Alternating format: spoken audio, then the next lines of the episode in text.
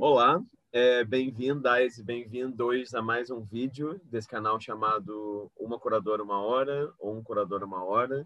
Então, só para explicar um pouquinho no que consiste esse canal, ele se trata de uma série de entrevistas com curadoras e curadores que trabalham dentro do campo das artes visuais e que, de alguma forma, se relacionam com o Brasil. Então, até esse momento, digamos assim, esse canal reúne, grosso modo, três grandes grupos, digamos. Então, assim, pessoas que nasceram no país, que aqui trabalham com curadoria, pessoas que nasceram fora do Brasil e moram aqui já há um bom tempo, trabalham com curadoria também, e pessoas também nascidas aqui que já vivem no exterior, é, enfim, por algum período já. Então, esse projeto também, enfim, esse, esse arquivo que esse projeto acabou se transformando, ele busca também ter uma diversidade no que diz respeito às pessoas entrevistadas. Então, a gente tem depoimentos de pessoas que vivem em diferentes regiões do Brasil, pessoas que são de diferentes idades também, que acho muito importante, pessoas também que se consideram de diferentes lugares identitários e, por fim, claro, pessoas que entendem curadoria de forma muito diversa, né? ou seja, pessoas que concebem a relação de curadoria e artes visuais das mais diversas formas possíveis. Dito isso, então, temos aqui hoje uma presença muito ilustre. Queria agradecer o tempo dela, a disponibilidade nesse belo domingo de manhã e queria manter uma tradição que é pedir para ela se apresentar para a gente um pouquinho, para a gente poder começar a conversar. Bom, Rafa, muito obrigada pelo, pelo convite. Fico extremamente lisonjeada quando você me, me ligou perguntando. Eu falei, digo, nossa, mas você só está entrevistando gente, gente importante aí, né? O que, que eu vou fazer né? Nessa, nesse time? É, bom, eu sou Alejandra Hernandes Munhoz, sou uruguaia, todo mundo vai perceber pelas minhas derrapadas no portunhol, né? Mas tem 29 anos, vou fazer agora em março, 29 anos que cheguei na Bahia.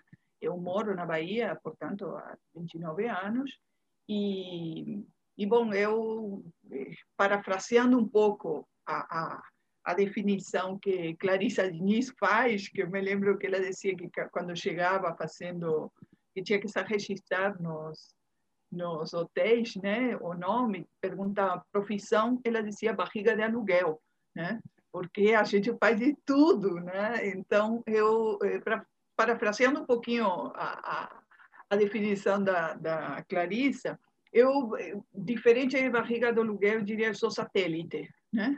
Qual é a sua profissão? Ser satélite. Porque, bom, oficialmente diz aí um diploma que eu sou arquiteta de formação, né? E depois vou, fui, na verdade, por um desvio padrão do caminho para a área de artes, embora eu comecei minha formação numa escola de belas artes em Montevideo, e, e eu atualmente trabalho na Escola de Belas Artes da Universidade Federal da Bahia, portanto, sou professora, trabalho com crítica, com curadoria, né? Eu acho que são todas eh, desdobramentos de uma coisa que por isso eu digo sou satélite. Por quê? Porque sempre estou em torno dos astros. Né? Os astros no, no, são os artistas, as pessoas que criam, né? Como é que você, olhando para trás agora, né? Como é que você percebe a sua relação com as artes em sentido amplo na sua infância e adolescência, né? Porque tem uma coisa que me chamou a atenção aqui no seu currículo, se eu entendi corretamente também, porque eu não sei como funciona também o sistema educacional no, no Uruguai, mas me parece que quando você estava ali no momento pré-universitário, você fez um curso técnico que tinha a ver com arquitetura. Então, fiquei pensando em te perguntar é, como é que era a sua relação né, com a arquitetura mesmo, com as artes antes disso, que, que você acha que te levou né, a seu interesse inicial pela, pela arquitetura também? Ou seja, se na sua família alguém trabalhava com, com artes, ou se você lembra de alguma exposição ou livro, porque das pessoas que eu entrevistei, essa, esse interesse inicial se dá pelas mais diversas formas, né? uns pela música, outros pela literatura, outros pelo cinema, uns pelo teatro. Então, enfim, como é que foi para você nesse começo da vida, digamos assim? Bom, eu é uma boa pergunta, meio, meio sessão de psicanálise, né? Mas, do, mas o, Na verdade, é, bom, eu sou uruguaia, falei para vocês, venho de uma família, de um, de uma minha mãe é professora primária e meu pai era trabalhava num banco, era bancário, né? É, mas meu pai era um, foi uma figura que tinha sempre assim aquela coisa de que ele quando quando jovem ele queria se dedicar à pintura e depois a vida o levou né, a trabalhar e a se distanciar da, da pintura. E ele chegou a fazer cursos, né? E isso eu tenho alguns quadros dele aqui, porque quando se, se quando aposentou, que ele ameaçou a vida inteira que ele ia aposentar, ele virou comerciante depois e ele falava para nós que ele ia aposentar, ia ficar no meio do mato com um cachorro ou chimarrão e pintando o dia todo. E a gente achou que isso era uma brincadeira, só que o cara, assim, no dia seguinte que saiu a aposentadoria, o cara acordava às seis da manhã, tomava seu chimarrão, não foi para o meio do mato, porque não teve coragem, mas ficou, retomou a pintura. E, e, é muito muito engraçado porque não é uma pessoa que tem uma formação, ele não era formado em nada, mas eh, ele perseguiu aquilo, né? Mas quando entrei na arquitetura, eu já estava com um amadurecimento respeito aos meus colegas, que eu entrei na faculdade de arquitetura com 22 anos e a maioria dos meus colegas tinham 19, 20. Então, eh, eh, ou seja, nessa idade, você tinha ainda uma diferença assim, que, que, que para mim, pelo menos, foi fundamental. E, e aí comecei a estudar arquitetura. E no ano seguinte, ao primeiro ano, eh, de curso, teve um encontro latino-americano de estudantes de arquitetura. E foi um monte de brasileiro para lá. E aí eu fiquei amiga de todos os brasileiros. Não tinha redes sociais, nem como é, celular, nada disso, né? Mas sabe aquela coisa que todo mundo te dá o endereço e diz, ai, disse, se você for ao Brasil, você vem fica na minha casa. Eu digo, aham, eu tomei o pé da letra. No, esse, o encontro foi em outubro de 1990. Em janeiro de 91, eu estava no Brasil, batendo porta, ligando com fichinha de orelhão para o pessoal dizer, oh, eu estou aqui. E essa viagem foi, foi para mim, foi uma coisa assim, eu saí pensando, ficar 20 dias no Brasil, fiquei dois meses e meio. Claro, quando voltei para o Uruguai, voltei desde ter saído na escola de samba, ter feito curso de bioarquitetura, eh, Rock in Rio, tudo que você puder imaginar foi para mim uma viagem assim que ah, abriu a cabeça. Voltei para o Uruguai convencida, assim, que eu tinha que vir estudar no Brasil. E foi só para fazer história curta, apareceu não, daquelas oportunidades incríveis, num, num painel de avisos da faculdade, apareceu uma, uma tripinha assim, escrita, dizendo Bolsas ao Brasil, consulte eh, consulado brasileiro, que ficava duas quadras da, da faculdade de arquitetura. Então, saí da faculdade, fui lá, a, a vida cultural do consulado, uma mulher muito antipática, chegou e me disse, mas olha que a gente não vai te dar dinheiro. E digo, não, eu não quero que você me dê dinheiro, eu quero uma vaga para estudar no Brasil eu quero ir para o Brasil. É, aí ela me disse, por que, que você quer ir para o Brasil? Digo, porque eu não posso ir para a Itália. Porque como estudante de arte, queria ir para a Itália. Muito originalmente, eu queria ir estudar artes em Florença, né? E estudei dois anos de italiano, e tudo, fui até o final. Mas ou, como as, as, frustrações vão te fazendo dar a volta por cima, né? Aí eu digo, então, não da Itália, eu vou para o Brasil. Pronto, que já era uma coisa, para mim era ah, maravilhoso. E onde que você quer? USP. Aí me disse, ah, USP tem que ir todo mundo. Disse, USP não vai ter vaga. Tipo assim, sabe? Tira tema. Digo, tá, então veja você, por favor, onde tem vaga e me, e me, e me liga. Tá. Aí, uns 15 dias depois, me liga a mulher. Me disse, olha, tem em Porto Alegre vaga e tem em, na Bahia. Aí eu estava no telefone e eu, eu morava com meu pai. Meu pai tinham separado quando tinha que 19, 20 anos. Então foi muito engraçado porque as relações entre eles estavam tensas, né? Então um se jogava né, o prato em cima da cabeça do outro, né? Então era muito engraçado porque eu falei, cobri o telefone assim, digo, pai, se você tivesse que ir para Porto Alegre ou para Bahia? Você escolhia para onde? E ele me disse, bom, considere que Porto Alegre está muito perto, você vai ter sua mãe todo fim de semana em casa. Então, vá mais longe, você vai para Bahia. Aí, pronto. Foi assim que aterrissei aqui, com uma mudança, porque nunca tinha vindo para Bahia. Cheguei num voo da Trans-Brasil, da madrugada. Tinha uns amigos maravilhosos de São Paulo que me ajudaram muito. Mas foi uma coisa, foi uma aventura, foi uma aventura. E aí aterrissei aqui com uma vaga para estudar, concluir meu curso de arquitetura. Então, concluí meu curso de arquitetura. Eh, aí foi uma coisa, foi muito engraçado, porque desde, desde a faculdade eh, eu gostava de história da arquitetura, né? E isso sempre me dei muito bem. E assim que formei, me convidaram para fazer uma suplência como professora. E aí não parei mais, porque eh, fui fui fazendo mestrado, depois o doutorado e isso. Só que saiu um concurso para História da Arte na Escola de Belas Artes. Então, isso foi em 2002. Uhum. E aí, por uma questão de sobrevivência econômica, aí fui, fui para... Eu era como professora substituta, tinham demitido todos os substitutos em setembro de 2001. Então, quando pintou esse concurso, eu digo, cara, eu vou fazer concurso de História da Arte. Eu já sou professora de História da Arquitetura, então vou fazer eh, concurso para História da Arte. Então, aí eu voltei a, a aquele ponto, né, da, de, de, conexão com, a, com o curso de arte que eu não concluí em Montevideo. Eu fiz quatro anos de Belas Artes, mas não, não concluí o curso. Uhum. Porque lá você não tinha um fluxograma de carga horária. Cada um ia fazendo, você tinha que passar por toda uma série de, de disciplinas e de atividades mas você encontrar tua linha estética, tua veia expressiva, era uma coisa que variava de pessoa para pessoa. Então, o mínimo que o curso levava era cinco anos e o máximo infinito. Né? Então, uhum. foi, foi um pouco essa a escolha. E quando entrei na Escola de Belas Artes em 2002, o pacote que recebi foi História da Arte Contemporânea. E digo, bom, se eu vou me dedicar a isso agora, então vamos fazer uma lista de supermercado das coisas que você vai ter que incorporar na sua vida.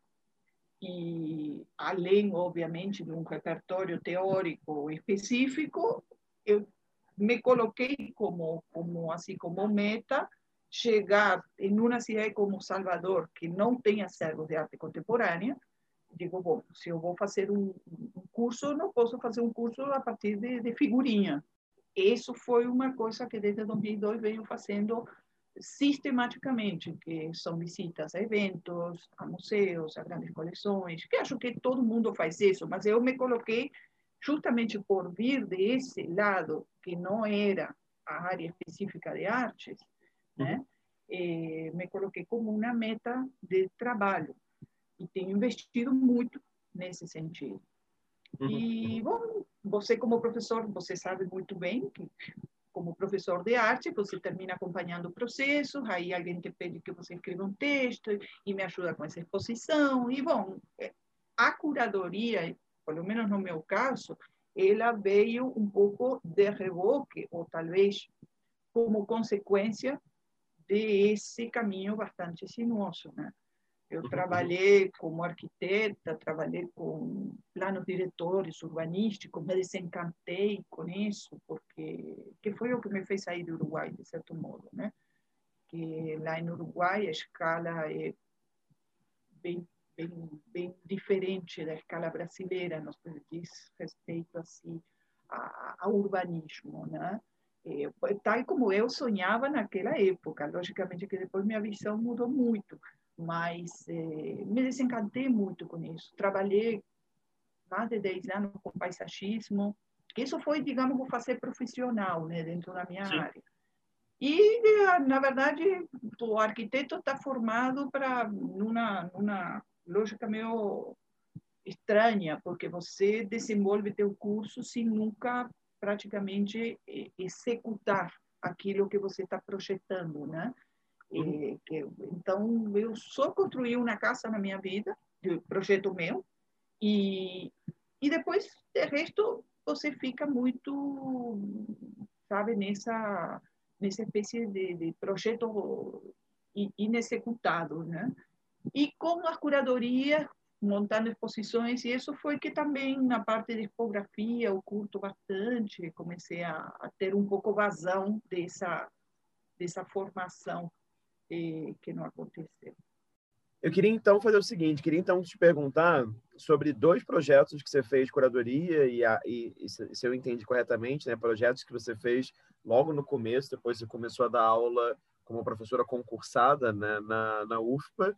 Então, um, acho que era um evento chamado EBA Design em 2003 e o outro é essa exposição do Pasqualino Romano, né, Desenhos da Cidade, é, porque eu achei interessante ver, claro, como que por mais que, é, enfim, como aparentemente nessa exposição do Pasqualino, né, tem uma relação também muito forte com o urbanismo, com o desenho de cidade, que eu sei que é uma coisa que te move e te interessa muito. Então, eu queria que você comentasse sobre essas duas primeiras experiências que você assinou como curadora. Então, assim, como é que foi isso de alguém te chamar de curadora? Se você se intitulou assim, como é que foi? E queria já colocar aí uma terceira pergunta, uma segunda parte no meio disso tudo, que é como que era para você também nesse começo e como que é até hoje em dia, né? Esse ser uma pessoa, uma mulher estrangeira na Bahia, entende? Assim, claro, uma pessoa que vem do Uruguai, que é uma outra cultura, que é um outro clima, né? Achei ótima a comparação aí Porto Alegre Salvador, né? Talvez se fosse Porto Alegre, eu estaria muito mais próximo entre largas aspas, né?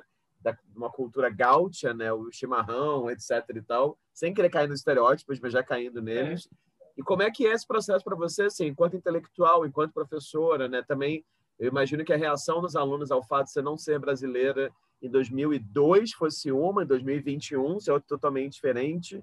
Então, não sei, eu adoraria que você falasse um pouco mais, assim, como é que é se colocar nesse lugar, né, sei lá, chegar num país novo, se colocar nesse lugar de quem quer pesquisar, quer conhecer, enfim, queria que você comentasse um pouco sobre isso, Alejandra, sobre essa, esses dois projetos e esse ser estrangeira, digamos assim. Bom, é, claro que eu vim para terminar o curso de arquitetura aqui, terminei. E depois, bom, casei, te, te, acabei ficando aqui. Como eu digo, Bahia não é uma coisa que você vá você é abduzido depois que você está lá, né? Então é muito difícil você sair da Bahia. Você tem milhões de críticas assim, mas você termina, eh, na verdade, tendo aquela aquele relacionamento eh, que ninguém derruba, né? Então eu sou uma apaixonada pela Bahia e, e, e, assim não posso me queixar no sentido profissional porque sempre fui muito bem recebida, nunca tive nenhum problema. Eu só digo, gente, eu, eu devo ser o único ser na Bahia que nunca foi assaltado. Eu 29 anos, todo mundo teve um celular roubado, um assalto. Eu nunca passei por nada disso. Graças a Deus, todos os orixás estão comigo. Mas tenho uma assim uma consciência de que se esse é meu lugar tudo bem que você tem aquele ufanismo uruguaio que não proteja flora tá de vez em quando a saudade tudo bem mas cara eu volto para o Uruguai eu não não não me vejo mais lá né? Não me vejo mais lá. Realmente eu passei mais da metade da minha vida consciente já na Bahia em Salvador concretamente. Então, toda a minha formação de, de do mundo, eu acho que eu devo a esse lugar onde eu estou. E meu compromisso, meu débito, é também com esse lugar. Então, é, assim, para mim é uma questão extremamente ainda problemática porque me chamam para falar dos artistas da Bahia, para escrever sobre a arte da Bahia, e eu sou oficialmente a gringa ainda, né? Porque cada vez que você abre a boca, você diz, pô, cara, você não é daqui. Inclusive, o primeiro argumento para te desqualificar, quando não há outro argumento, é você ouvir que, ah, você não entende porque você não é daqui. Digo, pô, cara, vai catar coquinho quadrado, porque eu já estou aqui há 29 anos, eu escolhi estar aqui. Então, foi eu, uma coisa que eu vou conviver com isso para sempre. Tá? E quando vou para o Uruguai, também não sou mais uruguaia, porque abro a boca, me, toda a minha sintaxe já é do português, meu espanhol está um horror. Né? Então, assim, acho que você termina meio assim deslocado, que, que, que, que é o que todo migrante sofre. Né? Mas, em termos conscientes da minha escolha, quando entrei na Escola de Belas Artes, eu, nossa, comecei a fazer muita coisa além das aulas, né? Que acontece também com todo mundo que entra no serviço público. Você é o candidato da hora para fazer tudo, né? E com sete meses de, de, de escola, né? De, de, ter sido contratada, alguém chegou e me disse: ah, você deveria, porque você é arquiteta, assumir a coordenação do curso de design que porque estava o MEC para vir avaliar o, o, curso de design e havia um risco enorme de fechar o curso.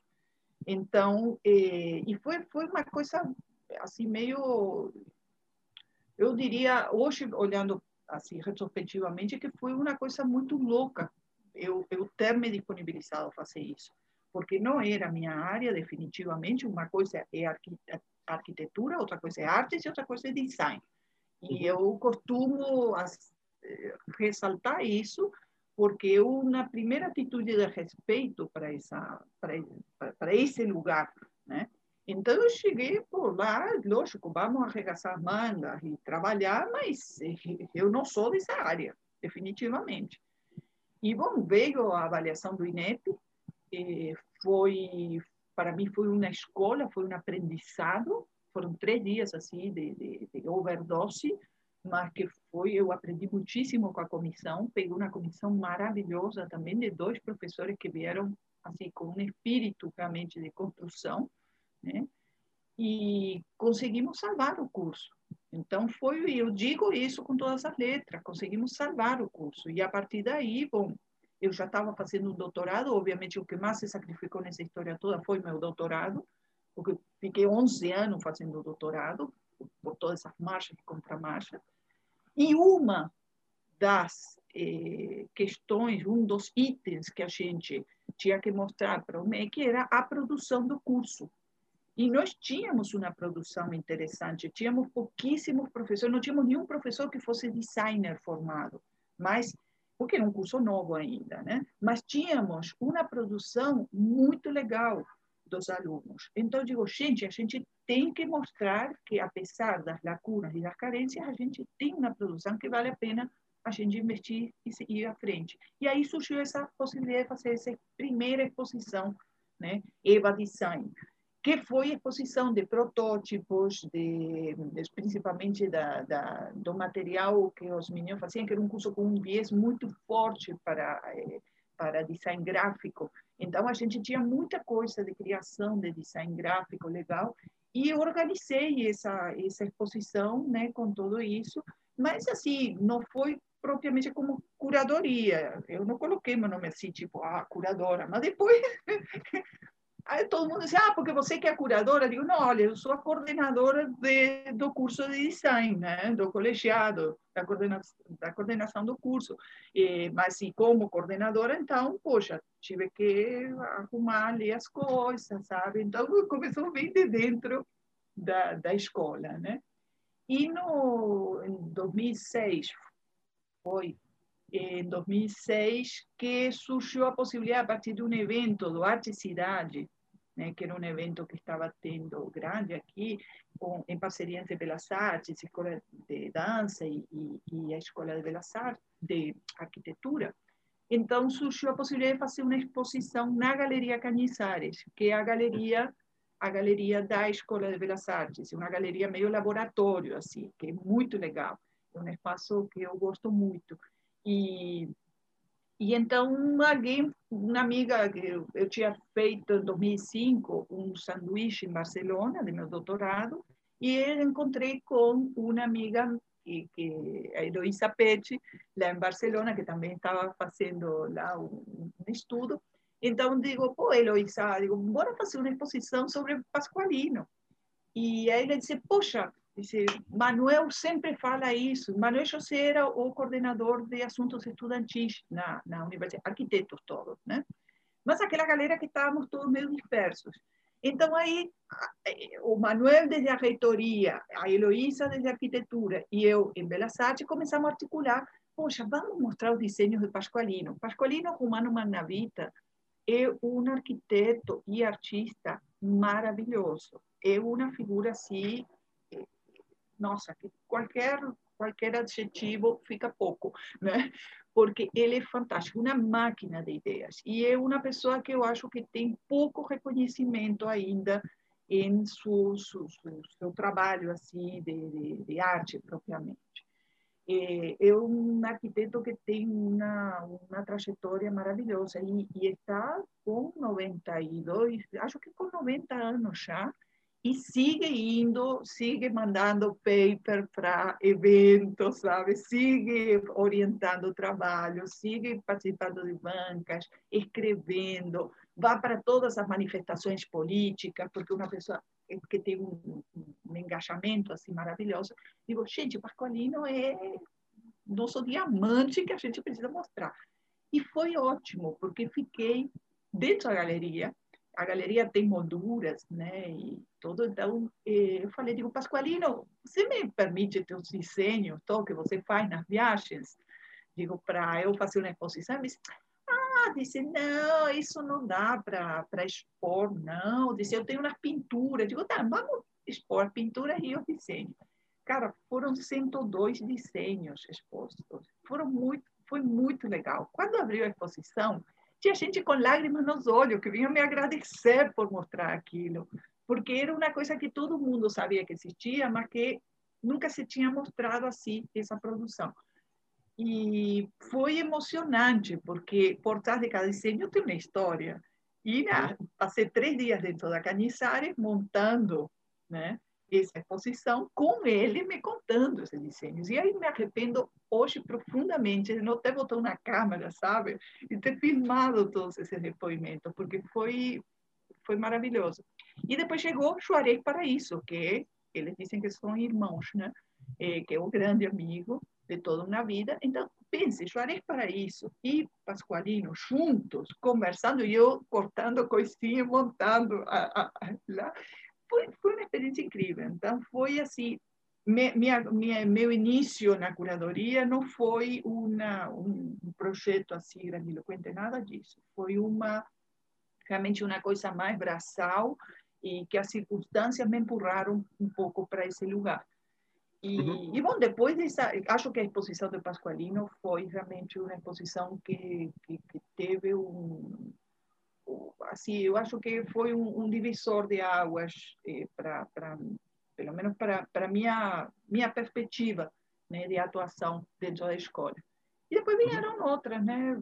Foi, foi, mas foi um pouquinho esse o contexto. Então, eu queria que você comentasse um pouco assim sobre esse interesse pela história da arte na Bahia e esses projetos, né, sobre Genaro de Carvalho, a tapeçaria, enfim, são muitos, mas enfim, se pudesse comentar um pouquinho sobre essas relações com esses projetos em cima de acervo, né? E como que é para você também criar uma exposição a partir de um acervo? Eu acho que seria interessante. Bom, é, você falou de, de, dessa possibilidade de arte latino-americana. De fato, arte latino-americana era uma coisa que primeiro me chamou a atenção que pô, entrei numa escola de belas artes que é a segunda mais antiga do Brasil e não tinha nenhum contato com a arte latino-americana. Aí fui, isso foi em 2004, acho que foi, que fui fazer um levantamento de como era essa, essa discussão de arte latino-americana nas universidades brasileiras. E, pasme, havia assim, duas disciplinas que consegui levantar em um curso de arquitetura e em um curso de arte, mas no sul. Ou seja, não, não existia essa, esse diálogo. Ou seja, de alguma maneira me surpreendia que a, a, a arte brasileira, como, como, como a campo, né, se veía meio que, de, eh, meio, digamos, fora de isso que se chama arte latino-americana. Né? Então, essa, essa, primeira, essa primeira ficha caiu, que digo, bom, vamos aqui trabalhar algumas coisas, e depois terminei incluindo no curso arte latino-americana, e isso legal. Mas quando comecei a ver que havia uma outra narrativa aí que também não encaixava, que foi a primeira coisa que me surpreendeu foi encontrar que o Manifesto Futurista de 1909 foi publicado em dezembro de 1909 aqui no jornal na Bahia, antes de reverberar em São Paulo, no Rio, que geralmente se costuma, né, todo o discurso do, da emergência do moderno está muito atrelado às pesquisas feitas em São Paulo e no Rio, né? mas não no Nordeste. E aí digo, gente, eu quero entender um pouco como é que uma figura como Vicente Rego Monteiro estava fazendo coisas muito antes da, da, da, da semana de 22, como é que um Cícero Dias estava em Recife operando uma série de, de, de questões aí né, eh, antes né, da semana de 22, e como é que o manifesto de 1909 era publicado na imprensa baiana. Então, comecei a, a, a, a fazer esse caminho das pedras, né? de ver como há uma lacuna muito grande, em, grande, de certo modo, oriunda de falta de pesquisas, de falta de publicações, lógico, né? mas talvez de, de maior troca de figurinhas locais. Né? Então, essas coisas acho que foram, de alguma maneira, sendo, me levando, me empurrando, né, para me concentrar em alguns assuntos. Eu viajo bastante, como falei no início, eu vou muito para o exterior, viajo muito no Brasil, mas também vou muito para o exterior.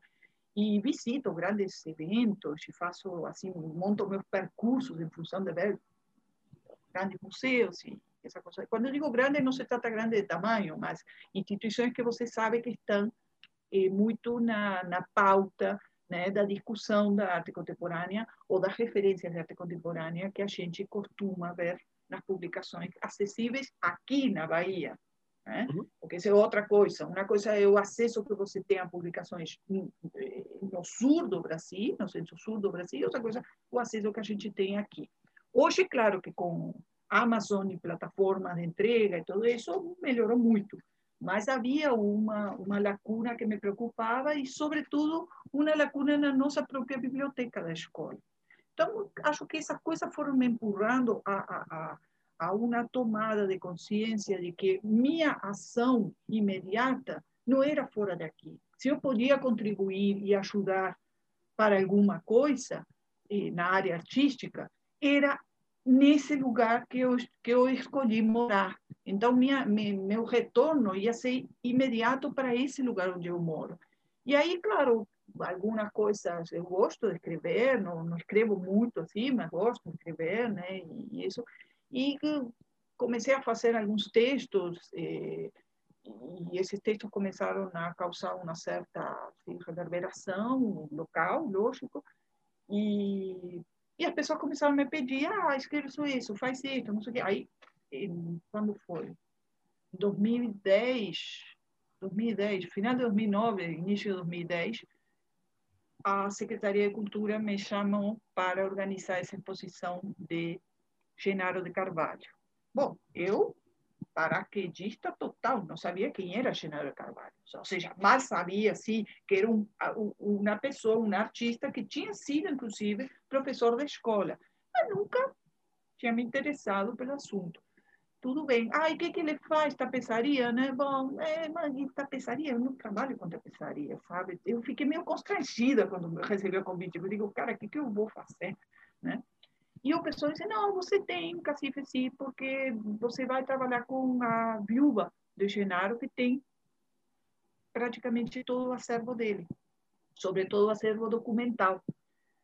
Eu digo, pô, legal. Aí conheci a Nair, que é maravilhosa, e tive a, a, o grande privilégio de praticamente trabalhar oito, nove meses na montagem dessa exposição estreitamente com ela na casa dela, tendo acesso a tudo, a tudo, né? Então, bom, eh, Genaro foi um artista que morreu muito jovem, né, com 44 anos, né? Ele é escorpião, igual que eu, então a gente já tinha assim uma uma uma ligação, né? Eu não sou nada ligada à astrologia, mas cara, quando tem um escorpião na área, eu já identifico, digo, ali tem coisa. Né? É, é, incrível como a gente se reconhece, mas, é, Genaro, bom, com, com Nair nem se fala, né? Nair foi, assim, uma figura indescritível, maravilhosa. E, e aí comecei a descobrir, descobrir, eu digo descobrir porque, insisto, eu sim, nessa, nesse sentido, não, não tenho a memória de infância de, dos anos 60, dos anos 70, que muita gente tem aqui, muita gente a minha idade tem aqui, né? Claro. Então, o eh, que acontece? Para mim foi uma descoberta, realmente, foi maravilhoso. E aí ouvi todas as anedotas, né? De, de, eles eram super, super irmãos com eh, Jorge Amado, com eh, Hansen Bahia, né? Com Calazans Neto. Era, era uma turma, era uma turma assim da pesada mesmo. E, claro, isso me levou, a exposição foi maravilhosa também porque tive um apoio da Secretaria da Cultura pesado, porque era interesse deles fazer a retrospectiva, não foi projeto meu. Eu fui, na verdade, escalada para dar resposta a uma demanda. Né? E, e também com, com todo o acervo de Nair foi maravilhoso, consegui muitos empréstimos de obras, e aí comecei a conversar com muita gente de uma geração que, que era basicamente meus avós, meus talvez poderiam ser meus pais, muitos deles, né? Porque era uma geração que não era minha. Né? Então essa essa essa troca foi muito legal, né? teve muita escuta eh, por trás de cada trabalho, né? E isso. E qual foi o grande pecado dessa dessa experiência? Que a gente não conseguiu fazer o catálogo porque era aquela coisa sempre capenga, que você tem recurso ou para fazer exposição ou você tem recurso para fazer catálogo. Né? As duas coisas eram quase uma questão já neurótica né? da, da, da área cultural, pelo menos aqui na Bahia, né? e da área de artes, é uma neurose. Você faz uma, uma exposição bacana, tem todo um trabalho de pesquisa, mas não faz o catálogo, que é o que fica. Né? Então, eu fiquei muito frustrada com isso. Aí, no ano seguinte, o Graça Bueno, da Galeria Passado Composto, século XX de São Paulo, me liga, me diz, ah, disse, eu não vi a exposição, mas meu irmão viu, né? Que é o Rodrigo Bueno, que é artista, né? Disse, meu irmão viu, amor, não sei o quê, disse, eu queria conversar com você. Eu, pô, na Galeria de São Paulo, me liga para eu falar de, de de, um, de um baiano é uma coisa já que começou a complicar, né? Então a Graça me, me convidou para fazer uma exposição que era sobre tapeçaria brasileira e ela tinha eh, outros dois artistas que para mim foram outro portal que se abriu, né? Que eram Jean Chilon e eh, Duché.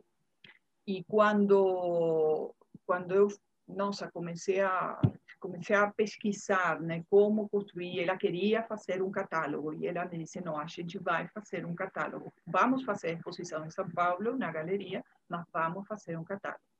E, bom, foi muito legal trabalhar com a Graça, porque ela tinha uma, um, uma vivência de, de uma dimensão de acervos em São Paulo que eu não tinha acesso, né? Ou seja, para todos os efeitos, eu era uma feliz desconhecida, uma gringa que mora na Bahia, né? Que, ah, sim, fez exposições, mas não tinha acesso ao MASP, ao MAC, né? As grandes coleções de São Paulo. E a Graça tinha esse traquejo. Né? Então, foi muito legal, porque ela também tinha um, um, um uma série de clientes que tinha na obra, né? E isso então foi foi bacana para conhecer alguns colecionadores e aí abriu muito meu assim meu campo de visão de, de até onde uma curadoria que começou de um artista na Bahia podia ir num sentido de diálogo mais amplo. E isso, isso é uma preocupação que eu tenho. A partir de, de, de uma exposição, de uma curadoria, eh, como a gente pode ampliar um, um, um, uma reverberação crítica e um conhecimento para as pessoas que nunca ouviram falar, por exemplo, de determinado artista. Então, essa, essa é uma, talvez uma preocupação que eu tenho muito eh, nesse fazer curatorial que eu venho desenvolvendo. Até onde a curadoria ela é um meio para você eh, trazer, aproximar pessoas que não são artistas que não estão empapados de arte com uma produção que é altamente significativa. Então, o, o meu, de certa maneira, meu, meu percurso foi um pouco esse. E a gente conseguiu fazer um belo livro de, sobre esses três artistas, sobre essa exposição, foi o catálogo da exposição, mas me, me deu essa chance de poder eh, afunilar, agurilhar muitas questões que eu tinha trabalhando na exposição de 2010 aqui em Salvador. A exposição daqui de 2010, ela foi talvez uh, com uma envergadura mais ampla, porque foi uma exposição individual a partir do acervo da. Quando fomos para São Paulo, teve outras questões que a gente pode trabalhar, principalmente a relação com o design, porque a, a Passado Composto século XX tem um foco em design de móveis também. Então, eh, foi muito rico poder fazer uma montagem de uma exposição com esse diálogo da tapeçaria com as obras de, de, com móveis de época, né? Então foi para mim foi uma experiência muito muito interessante. Uhum. E não sei qual foi a outra pergunta que você não, fez. Não, eu te perguntei como, é que, como é que foi fazer. Ah, com as projeto. instituições, com, com isso, a Arquibeu e o ICA. Isso, esse cunho às vezes comemorativo de algumas datas é. e algumas vezes trabalhando com os acervos das instituições também, né? Bom, e todos chegaram, eu digo, por demanda, né? Por, por convite, né?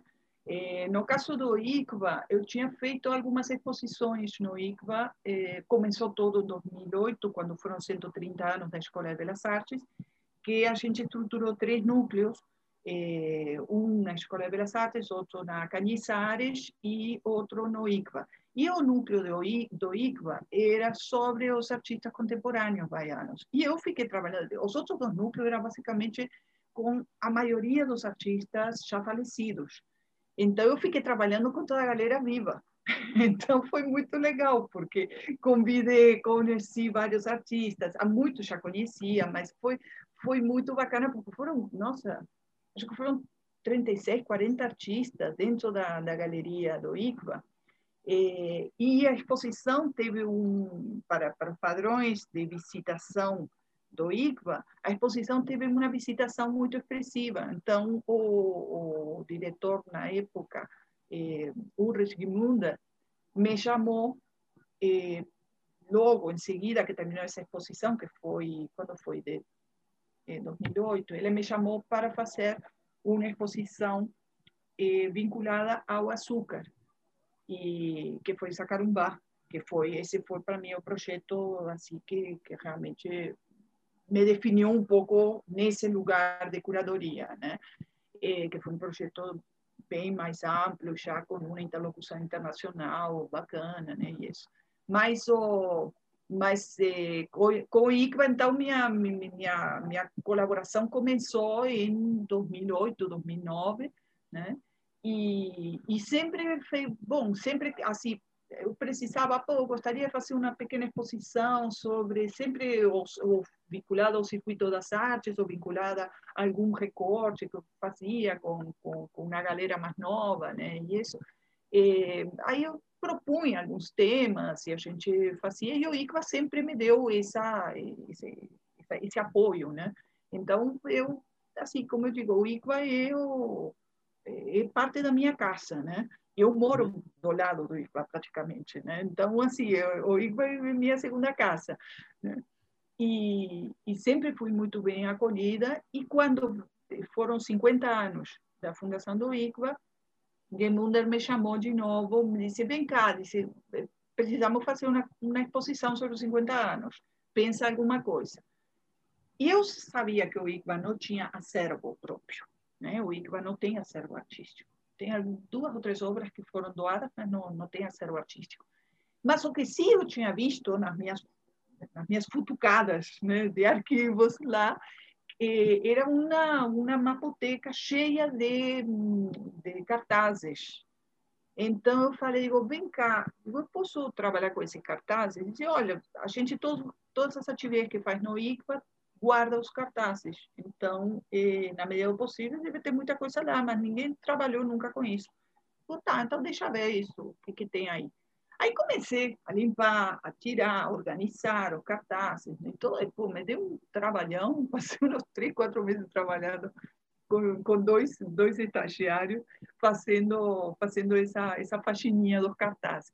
E a gente descobrindo coisas, porque, ai, olha que legal, olha essa peça, não sei o E eles têm as agendas culturais do, da instituição. Então, pelas agendas, a gente conseguia ver eh, muitas vezes não dizia o ano, né? Isso é um, um, pecado até hoje que o pessoal de, de, de arte gráfica costuma colocar eh, a data, por exemplo, de uma abertura, mas não coloca o ano.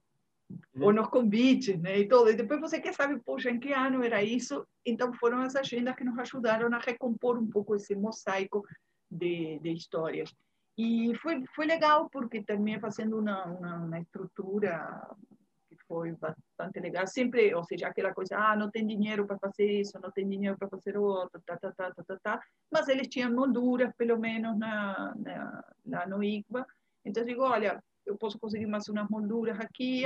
Na verdade, é aquela, um pouco, aquela curadoria gambiarra que você termina fazendo, né? que é, é você trabalhar com o que você tem eh, da melhor maneira possível.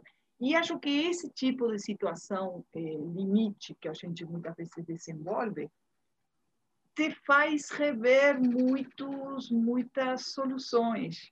Então, eu gosto muito de, desse, primeiro, da colaboração com a equipe, da, tanto da instituição, ou, ou, a equipe que eu puder, quase sempre tenho uma leva de, de, de estudantes me ajudando, né? Então é muito bacana porque é um aprendizado para para a galera e, e, é uma troca muito rica.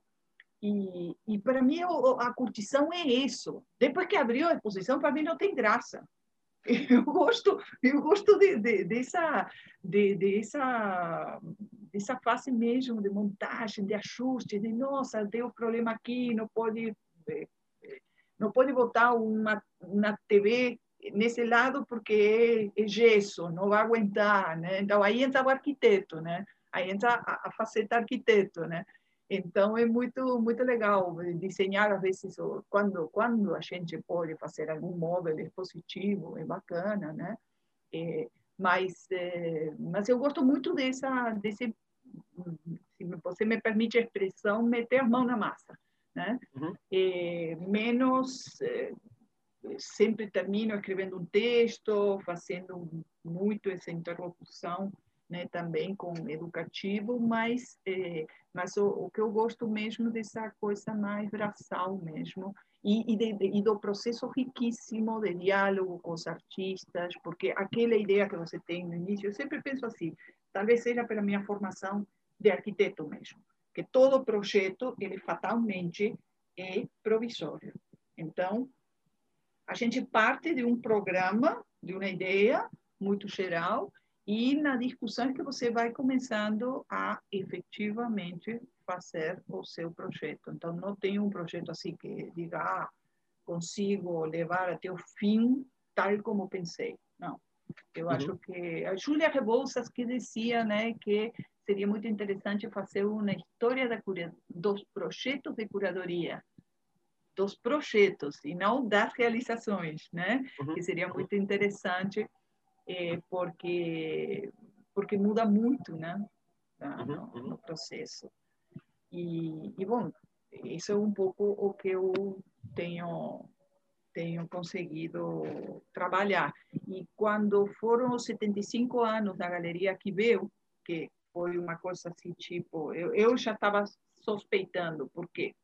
Suspeitando porque eh, a galeria que veio fica aqui perto também da minha casa, e eu estava vendo que estava havendo uma migração para uma outra unidade que eles têm eh, na área do Iguatemi. Né? Uma unidade que já tem, nossa, deve ter uns 20 anos, creio. Mas estava toda a parte de, de, de cursos, tudo, tudo, tudo estava sendo muito dirigido para lá. Então, digo, gente, aqui veio, está fechando. E o local que eles têm aqui é um local que, desde o ponto de vista de, de especulação imobiliária, é supervisado.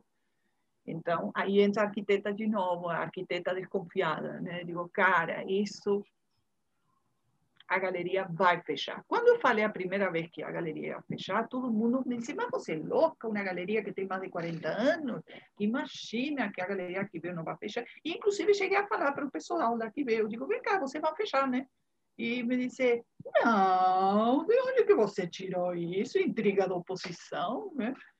Aí me convida, pra, eu já tinha feito algumas exposições lá, também porque é uma galeria pequenininha, muito, muito fofa, né? E e aí vieram os 75 anos da fundação do Arquiveu e me chamaram para fazer uma mostra com o acervo. E ele tem um acervo legal, porque eles, através, sobretudo os últimos 40 anos, através de uma dinâmica de promover exposições, você quer fazer uma exposição individual, tudo bem, a gente te dá o espaço que é minúsculo, o suporte era, né? o suporte da galeria, você fazia a tua primeira individual, em muitos casos, assim, muitos artistas começaram a fazer sua primeira individual lá, mas em compensação você deixava uma obra para a galeria. Então, uhum. essa mecânica de, de, assim, de formar a coleção foi uma coisa que me chamou a atenção, gostei muito, digo, oh, gente, vamos dar visibilidade a isso. Agora, eu me concentrei porque eles fizeram um catálogo desse acervo em 2003, mas não havia uma, uma reflexão sobre esse, esse arco temporal dos últimos 15, 16 anos. Né? Então, eu me concentrei nessa nessa geração que passou pela Quibeu, nesse entre o catálogo de 2003 e, e que eram obras do acervo. E, também foi muito legal, eles fizeram um mini cataloguinho, então ficou registrado e, e foi assim, eu, eu, gosto de trabalhar com, com essas coleções, com esses acervos. E estou, na medida do possível, tentando é, fazer um, a, a, passo de formiguinha, mas tentando fazer uma reflexão sobre o acervo da Belas Artes, né? que é um acervo importante. E, e assim, tenho muita preocupação do que, do que fica, né? do que fica, porque as exposições são lindas, bacanas, eu curto todo esse trabalho braçal, mas o que fica para a posteridade, essa questão mais documental, é algo que me preocupa muito, né? E agora, durante a pandemia, eu tive, eu recebi um convite para escrever um verbete sobre arte contemporânea na Bahia. E, bom, claro que a gente não tem as bibliotecas abertas e há, há uma dificuldade de acesso né, a, a, material, a material concreto, né? Mas aí comecei a... Eu tenho algumas coisas, né? E comecei a vasculhar a referência. Digo, gente, as histórias da arte contemporânea da Bahia são sempre descrições factuais, eh, 90% de biografias de artistas, mas não de uma reflexão sobre o que um fazer contemporâneo efetivamente hoje, de você começar a relacionar o, o artista num contexto mais largo. Então, justamente essa é talvez minha preocupação neste momento. É, como é que um artista, não por acaso, é, é assustador, porque muitos artistas estão migrando, saindo da Bahia, uhum. estão indo embora, e muitos artistas estão, eh, na verdade, abandonando a arte, o fazer artístico, por uma questão de sobrevivência. Porque a gente não tem, na verdade, todo o nosso sistema artístico é muito frágil, né? uhum. muito frágil. E não há um conhecimento sobre isso. Canso de receber assim artistas que chegam ou me ligam e me dizem, Ale, eh, tem alguém que quer comprar minha, minha obra, quanto, que preço que eu boto? Eu digo, gente, formação de preço é uma coisa que a gente deveria ter uma discussão muito mais pé no chão, né? No, eh, assim como qual é o, o teu, teu raio de, de, de circulação. Então, esse, essas questões nossa, me, me, preocupa muito, me preocupa muito porque dói você ver gente que tem um potencial maravilhoso e que não, não tem interlocução, né? Uhum. E que não tem um, alguém que se, em quem se, se apoiar, né? Então, um pouco, um pouco isso. Eu ia te perguntar, mas eu acho que eu não vou nem te perguntar exatamente sobre isso, mas sobre o Rumos. Você trabalhou com lá o Agnaldo Farias e grande equipe, entre 11 e 13. Teve, tem também esse projeto Triangulações, né, que você fez algumas edições com uhum. outras curadoras também, que acho que é muito bacana, mas outras pessoas em entrevistas comentaram também. Então, eu pensei que talvez fosse mais bacana pedir para você comentar sobre dois projetos específicos que também têm esse cunho colaborativo e que foram é, aí em Salvador também, em outras cidades da Bahia.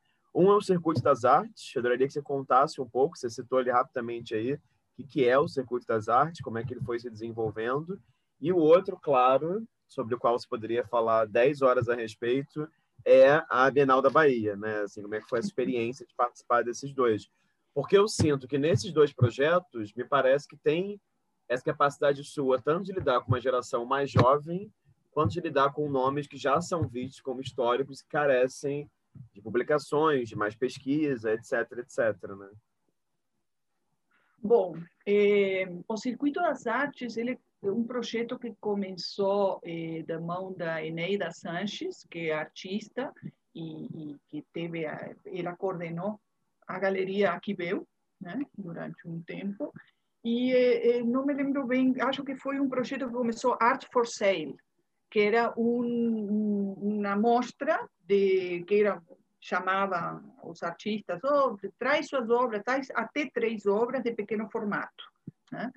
E, e, essas obras eram expostas, as obras estavam à venda, né? era uma coisa bem despretensiosa, mas que visava, na verdade, um, estimular né, a, a compra de, de, de, artistas que não tinham galeria, artistas que, estavam muitas vezes eh, com uma produção aí eh, esperando um olhar, né? Então, esse projeto começou em 2006, 2005, acho que foi. E Eneida fazendo, trabalhando com produtores culturais e tudo, então foi levando. E por que circuito das artes? Porque nucleava as galerias e os espaços de, de, de circulação artística dentro de uma área muito pequena, de um quilômetro e meio que iam desde a Galeria Canizares à a Galeria do Conselho, no Campo Grande, né? e depois iam até os institutos culturais, né? que hoje tem o Instituto Cervantes, a Aliança Francesa, e eh, e o Palacete das Artes. Então, era muito, muito agradável porque se fazia uma convocatória totalmente. Não, não era convocatória, era convite. A Ineida chamava os artistas e, bom, se tinha um artista, ah, posso chamar Fulano? Chama, tudo bem, tragam três obras. Só que era uma coisa muito assim, doméstica, né? E o negócio começou a crescer. Aquilo que começou como uma pequena exposição de, de dois lugares, acho que foi uma coisa assim, começou a crescer, começou a se ampliar. E em 2010, acho que foi, eu encontrei com a Eneida, porque eu cheguei numa exposição que, claro, eram tantos artistas e, e, tantos lugares, e a montagem era uma loucura, porque as pessoas iam trazendo seus trabalhos, assim, tipo, um dia antes da abertura, né? Não havia curadoria possível ali, né? Era assim, bem montagem. Só que quando você dizia pequenos formatos, começou a haver um entendimento que pequeno formato era quadrinho 30 por 30.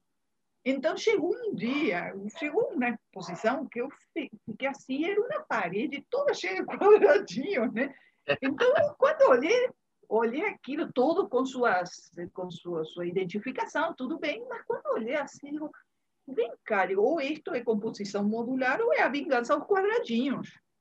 E aí cheguei para a Eneida e digo, vem cá, que foi? Digo, a vingança ou Eu sou muito irreverente. Gente, eu estou fazendo um esforço brutal aqui para me comportar, mas eu sou muito irreverente. É, é, um grande defeito que eu tenho.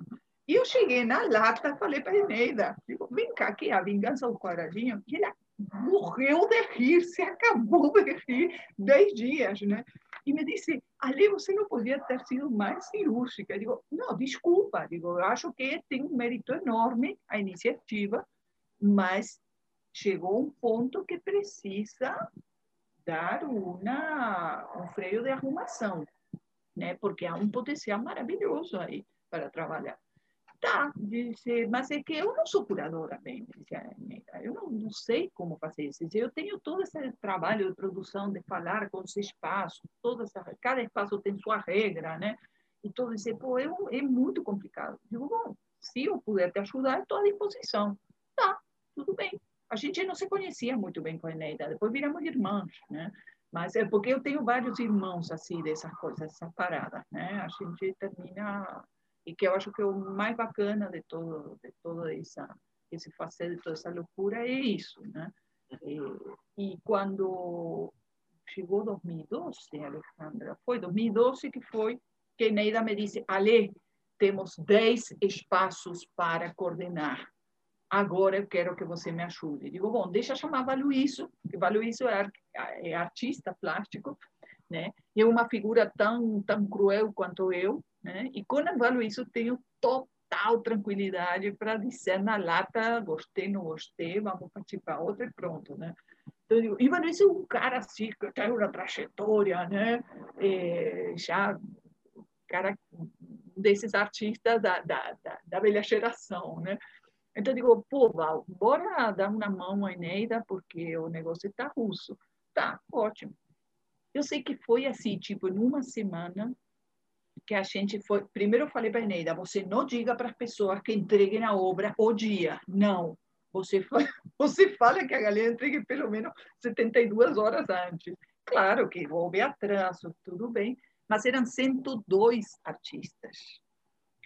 E todos trazendo três peças. Então, digo, bom, tá, tudo bem, no mínimo tenho que dar um respiro, mas com 10 espaços, com 102 artistas, cada um com três peças, eu tenho aí um volume como para, no mínimo, conseguir fazer algum grupinho, sabe? E, e foi assim, eu falei para a Luísa, digo, vem cá, vamos fazer um recorte, porque eu acho que estão emergindo algumas, alguns assuntos dessa produção. É uma produção que está toda saindo do forno e que, cara, estão passando coisas na cabeça de, das pessoas. Então, bora organizar.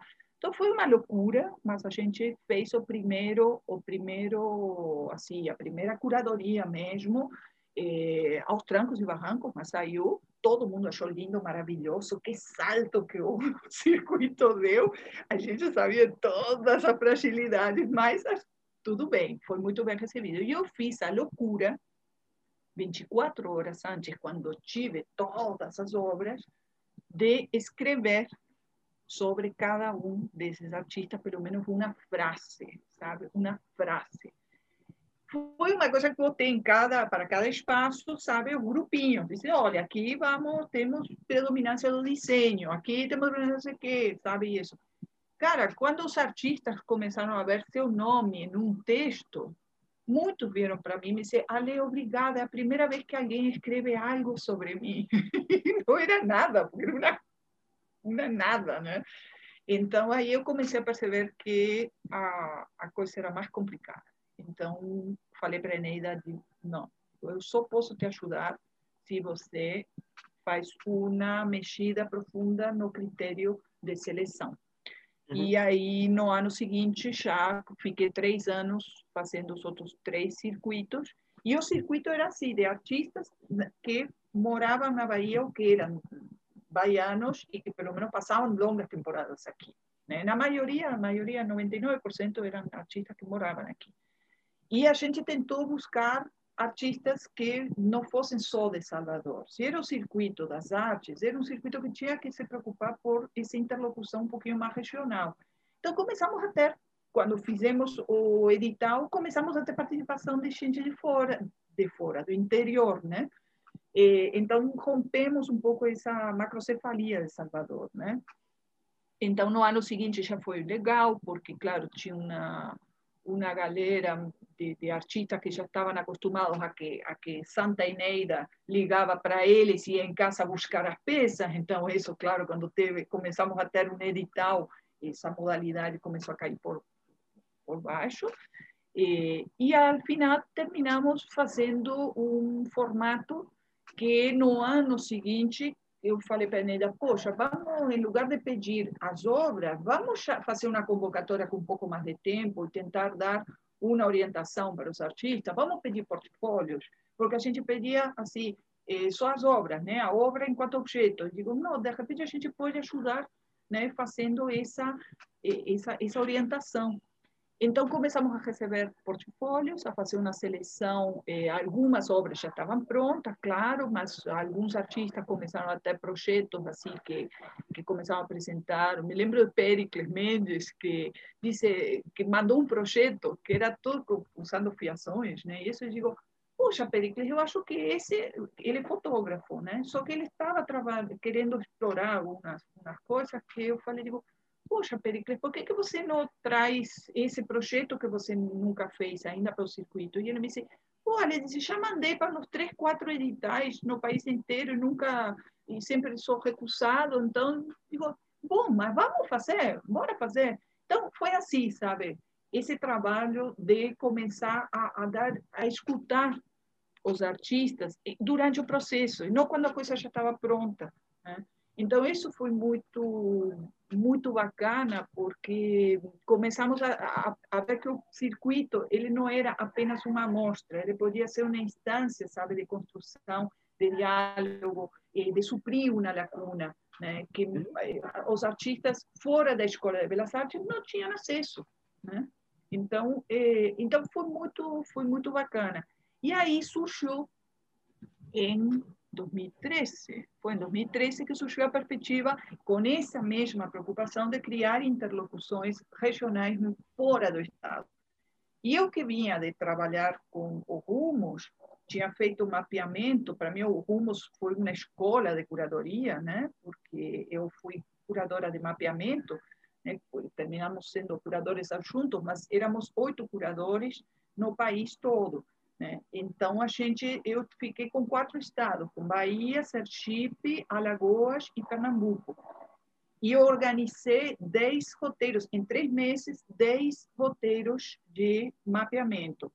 E, em grande medida, indo para os lugares onde se estavam instalando as novas universidades, eh, lugares que foram afetados pelo projeto Monumenta, que, que representava uma injeção de recursos que podia trazer né, a emergência de novas coleções, de novas produções aí, uma afluência ou uma visibilidade dos artistas. E, eh, e fiz esses projetos todos assim, carregando minha mochilinha e indo para campo, né? Então foi uma coisa, eh, as quatro capitais já tinham sido muito contempladas no, no rumos anteriores, mas me preocupou muito ir para esse interior e ver pouco o que, que, o que, que havia. Claro que fui para as capitais também, mas as capitais tinham, de alguma maneira, uma, um, um circuito já de legitimação. Então, como no Rumos eu tinha desenvolvido esse trabalho de mapeamento, foi maravilhoso, e, e compartilhado isso com outros curadores, então, foi uma coisa que eu já trazia um pouco essa experiência. Digo, bom, a gente precisa fazer umas interlocuções mais regionais, porque a gente pode fazer umas conversas muito bacanas e colocar principalmente os artistas em contato, né? E aí surgiu Triangulações, em grande medida com a colaboração maravilhosa de Marília Panitz, porque Marília que trazia sua experiência pesada, né, de, de, de curadoria, e que Marília para mim era uma curadora assim, master, né? Então eu digo, uau, Marília, conhecia a Cristejo, então digo, pô, Cristejo também tinha um nome já feito, né, e todo, então digo, poxa, legal. E aí digo, bom, então vamos ativar só com, com, com gente grande, né, vamos, vamos chamar Vitu Casundê, então foi ótimo trabalhar com Vitu, com a, a Vânia Leal, né, e, e, e, na Pinacoteca, em Maceió, foi muito legal, o projeto a ideia do triangulações era justamente fazer uma triangulação entre Salvador e outros dois outras duas cidades. E aí, eh, que acontecia? O circuito das artes aqui em, na Bahia era um pouco o, o, o, digamos, o preâmbulo.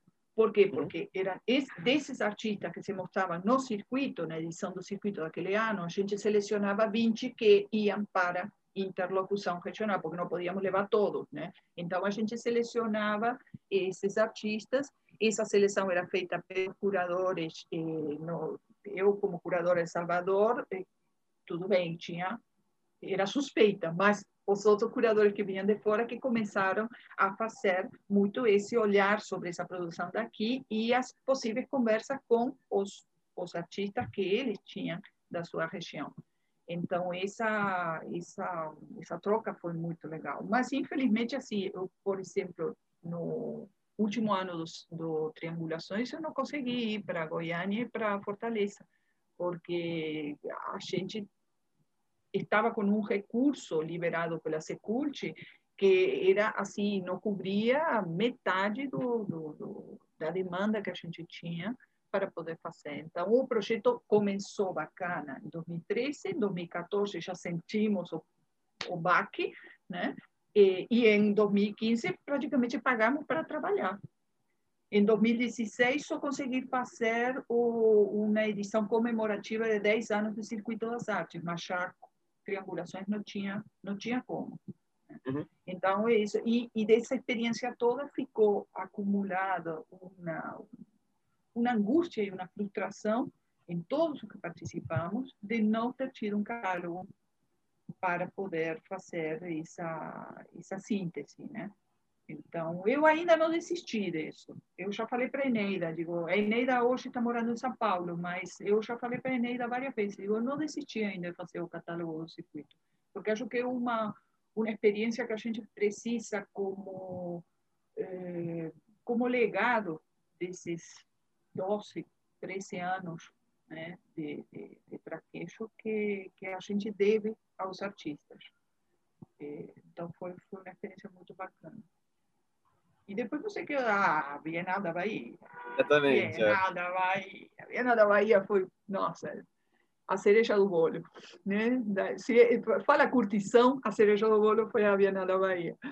E, bom, o projeto foi maravilhoso, o projeto era muito rico e aquela coisa, o projeto originalmente previa muito mais, né? É sempre como uma espécie de iceberg, né? O, o que foi feito foi aquilo que você vê do iceberg, mas eh, teve muito problema, muito problema de, de, gestão propriamente por parte das, da, da, das instâncias superiores, né? Da Secult, eh, liberação de dinheiro, tudo isso, porque é aquela coisa, você não consegue pensar um projeto de fôlego se você não tem mínimo, na mínima base material para você contar, né? Porque você, para, para muitos eh, burocratas ainda, a ideia de artista é de que se você está pagando a, a execução da obra, o artista não precisa receber. Essa é a primeira coisa. Isso foi uma luta que eh, gente como Gilson Mille, Jairson Heráclito tiveram nossa, uma luta hercúlea para convencer as dimensões burocráticas que artista é um, um trabalhador, né? não, não, não é algo que pipoca por obra e graça do Espírito Santo, e é que artista trabalha e trabalha muito. Né? Então, esse, esse educativo burocrático já começou por aí. Né? E depois, a questão institucional, que você tinha tudo concentrado no Museu de Arte da Bahia, que acabou se, se formando a República, a República do MAM, né? A gente tinha uma verdadeira República do MAM lá. E eu nem estava muito lá permanentemente, porque eu fiquei com projetos comissionados. Né? Dentro da equipe curatorial, eu fiquei com projetos comissionados. Então, meu trabalho foi mais em solitário, com, com com uma dúzia de artistas que eh, estavam fazendo eh, quase todos fora do MAN. Né? Então, os projetos comissionados foram, foram muito trabalhosos, no sentido de que estávamos sempre com esta com este empecilho de que o artista fazia uma proposta e resulta que a gente tinha que correr atrás para ver se tínhamos recursos para poder levar a ideia adiante. Então, tivemos muitas marchas e contramarchas. O resultado foi, eu, eu fiquei muito satisfeita porque vi o empenho tanto dos artistas quanto de toda a equipe de produção, que foi assim admirável. Mas é aquela coisa que você diz, gente, a gente extrai leite de pedra, no sentido burocrático da palavra, né? Porque todo que, por mais que a gente cumpria todos os prazos, sabe, chegava com tudo, tudo, tudo prontinho, eh, sempre havia um empecilho de que o recurso não saiu, vamos liberar só daqui a um mês. Você diz, cara, você precisa pagar as pessoas, precisa comprar hoje, não, não, não, não tem como. Então, tivemos assim muitas adaptações dos projetos dos artistas, não apenas o projeto da Bienal, que, que, que terminou sendo, acho que teve uma, uma dimensão, uma, uma abrangência que ainda as pessoas não têm consciência, porque a Bienal terminou sendo tendo uma capilaridade que eu acho que eh, talvez daqui a 20 anos a gente tenha esse reconhecimento, porque eu tenho muita muita esperança que houve uma uma quantidade significativa de escolas que foram visitar a Bienal e que eu fico me perguntando na cabecinha daquelas crianças a ideia que ficou de arte e até onde isso não foi assim um start para o que essas pessoas venham fazer daqui a 10, 15 anos. Né? Acho que ainda estamos muito próximos, né? apesar de que foi em 2014, né? a Bienal, qualquer um diria, ah, é, é muito tempo já. Sim, lógico, deveria ter havido já uma quarta e uma sexta edição, se é uma Bienal. Mas as questões de tempo e espaço na Bahia são profundamente relativas, né? É, sobretudo tempo. Né? Só, pelo menos só aqui na Bahia que eu conheço as três dimensões do tempo. Tem a hora, tem a horinha e tem daqui a pouco, né? Então, quando um baiano te diz, ah, a gente vai uma hora de relógio, e você diz vem cá, tem uma outra hora que não seja de relógio, é porque o baiano está sendo é, é, rigoroso ele está respeitando o tempo. Quando ele te diz, ah, em cinco minutinhos se prepare para o chá de cadeira, usou diminutivo, tempo diminutivo, chá de cadeira. E quando te diz daqui a pouco, é uma entidade absolutamente indefinível, né? quando esse daqui a pouco pode ser. Então, Bienal na Bahia, eu acho que assim passaram entre a segunda e a terceira edição 46 anos, então, tranquilamente, já a terceira e a quarta, só os orixás que sabem, né? Porque pelas conjunções astrais burocráticas, a Bienal não vai sair para essa encarnação, não. Né? Mas foi uma experiência muito legal trabalhar com era uma equipe enorme, enorme. Até hoje eu vejo pessoas assim que digo, pô, eu conheço essa pessoa de algum lugar e foi da equipe da Bienal, sabe? Mas foi maravilhoso, teve, nossa, teve momentos assim que foram, talvez não de uma afluência de público massiva, né? Isso que eu acho que em grande medida o que prejudicou foi justamente essa indefinição, porque eu rodo bienais no mundo inteiro e me planejo um ano antes. Então, se eu sei que vai ter uma Bienal em tal lugar, eu preciso me planejar com meses de antecipação. Nós abrimos a Bienal no 29 de março, foi, Alejandro? Acho que foi, não me lembro agora se foi março ou abril, mas foi assim, tipo, um, um fim de mês, e a gente não sabia se ia conseguir dar conta das exposições que tínhamos planejado abrir na semana próxima, porque tinha muitas pendências e principalmente financeiras.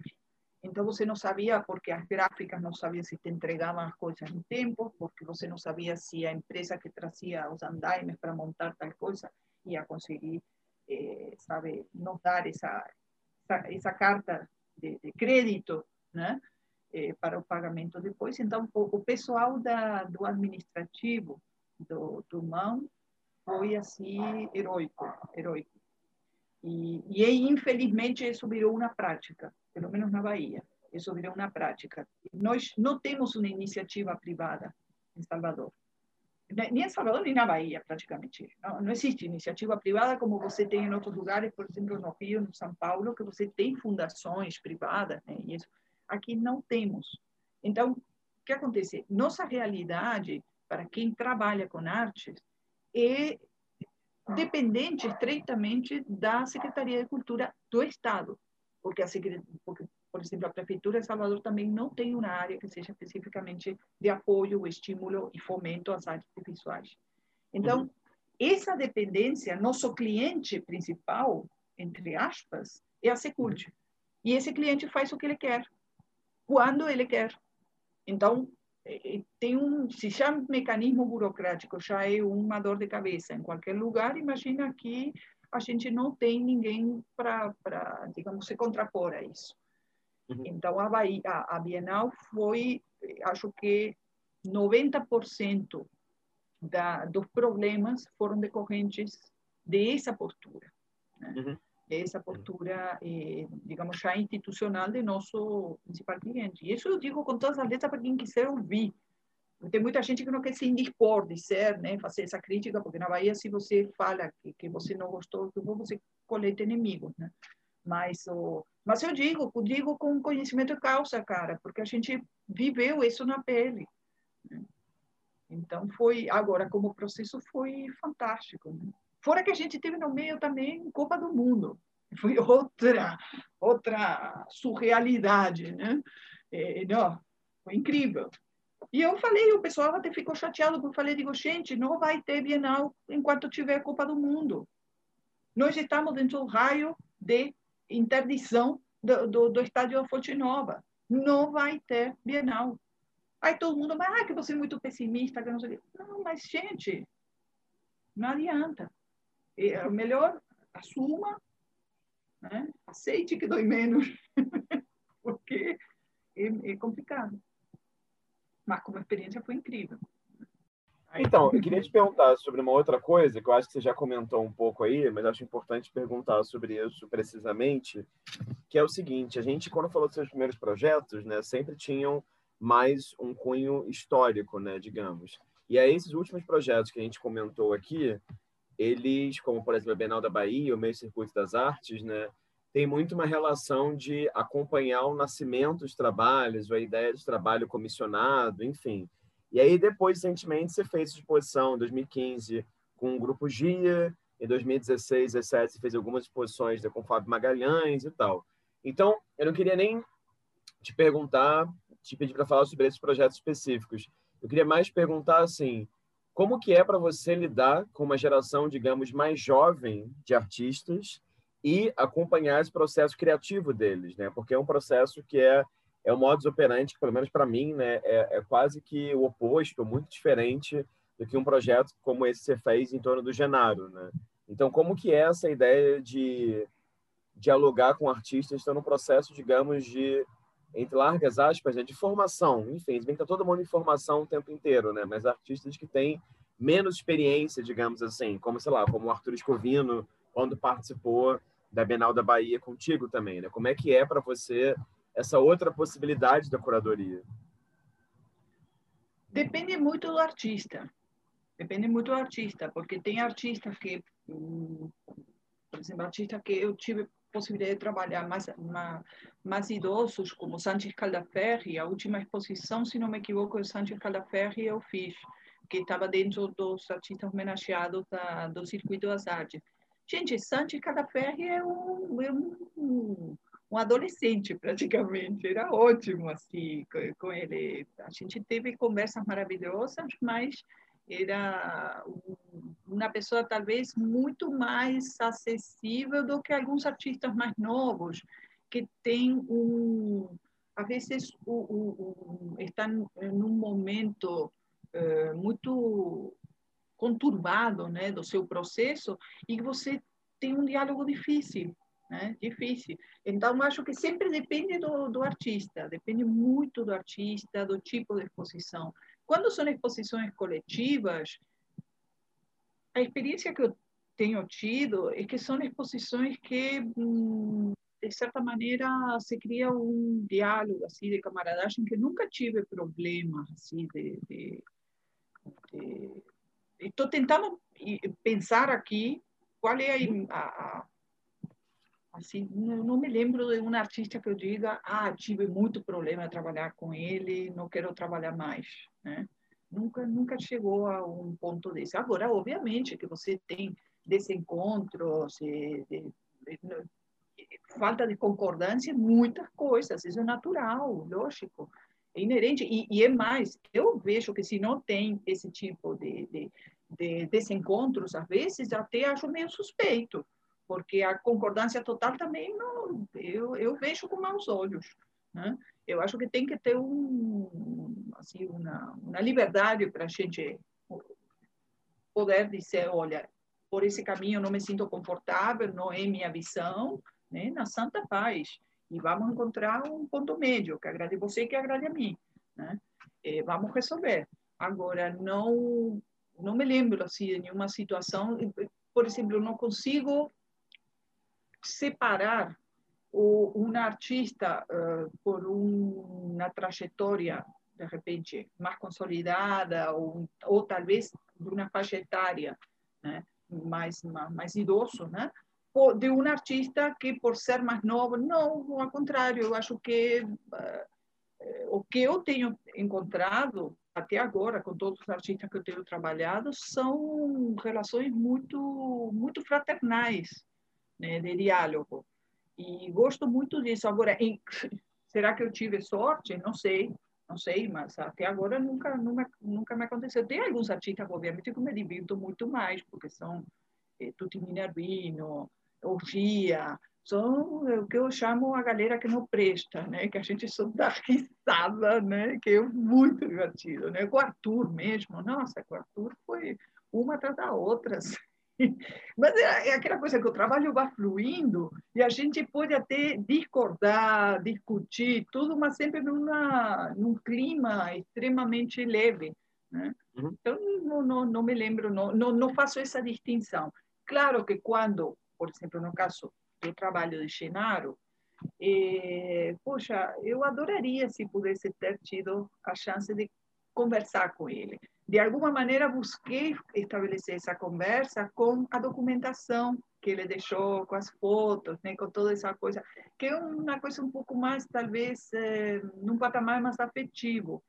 Claro uhum. que você idealiza muito, né? porque você não está ouvindo o cara falando no teu ouvido, né? ou, ou frente a frente o que pensa, mas o mas não faço essa distinção. E também não me vejo como historiadora.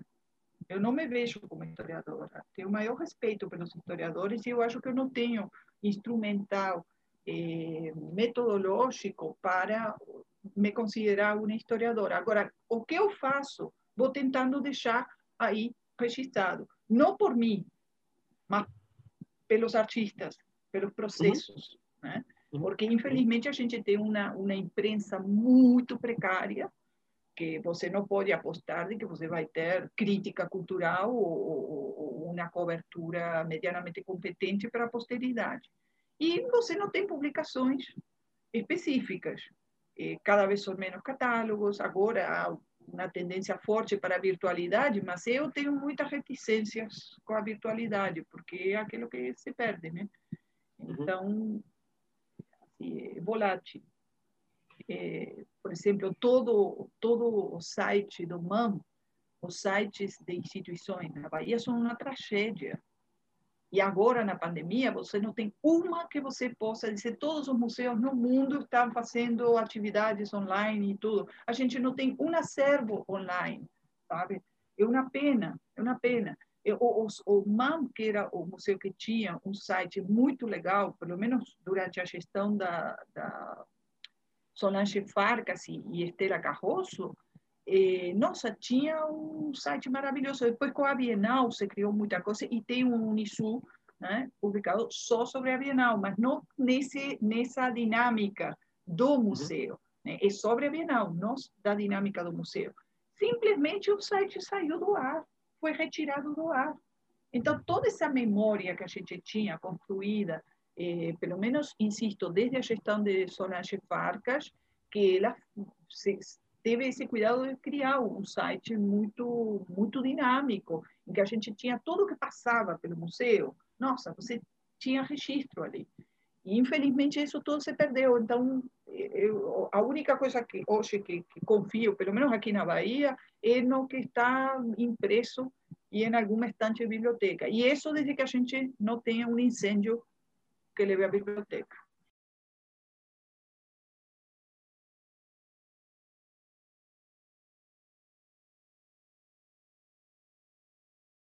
Queria te fazer uma última pergunta aqui, então, antes de a gente trazer as imagens que você selecionou, e acho que essa pergunta tem até a ver com as imagens, é que nos últimos anos tem colaborado com o Paulo Coqueiro, né?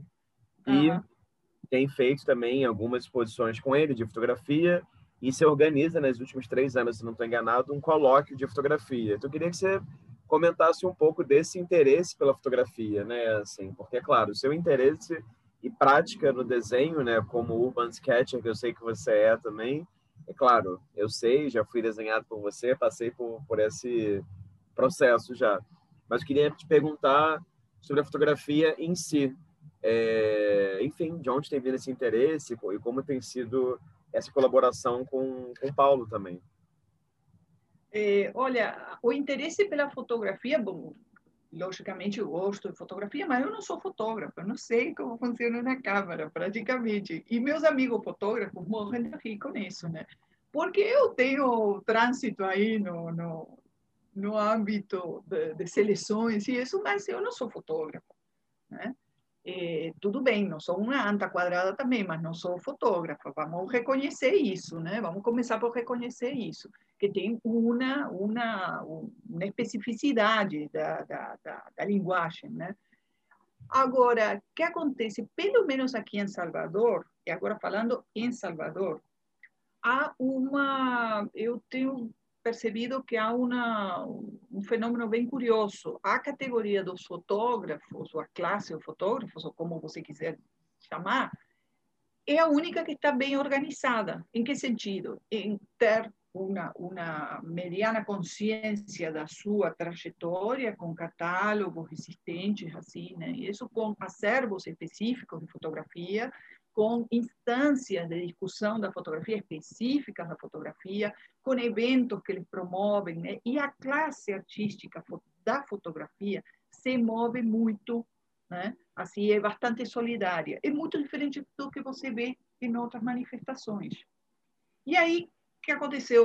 Me chamaram uma vez para para fazer uma conversa sobre fotografia e conheci alguns fotógrafos mais de perto, porque uma coisa você conhecer como artista, né? Mas aí eh, comecei a, a, a criar um, uma amizade com alguns deles. E, e hoje por hoje eu tenho um grupo que, no qual o Paulo é um deles, né? Que somos muito amigos e a gente viaja juntos, inclusive, faz umas festinhas juntos, sabe tudo, somos todos, e eu sou a única que não é fotógrafa, né?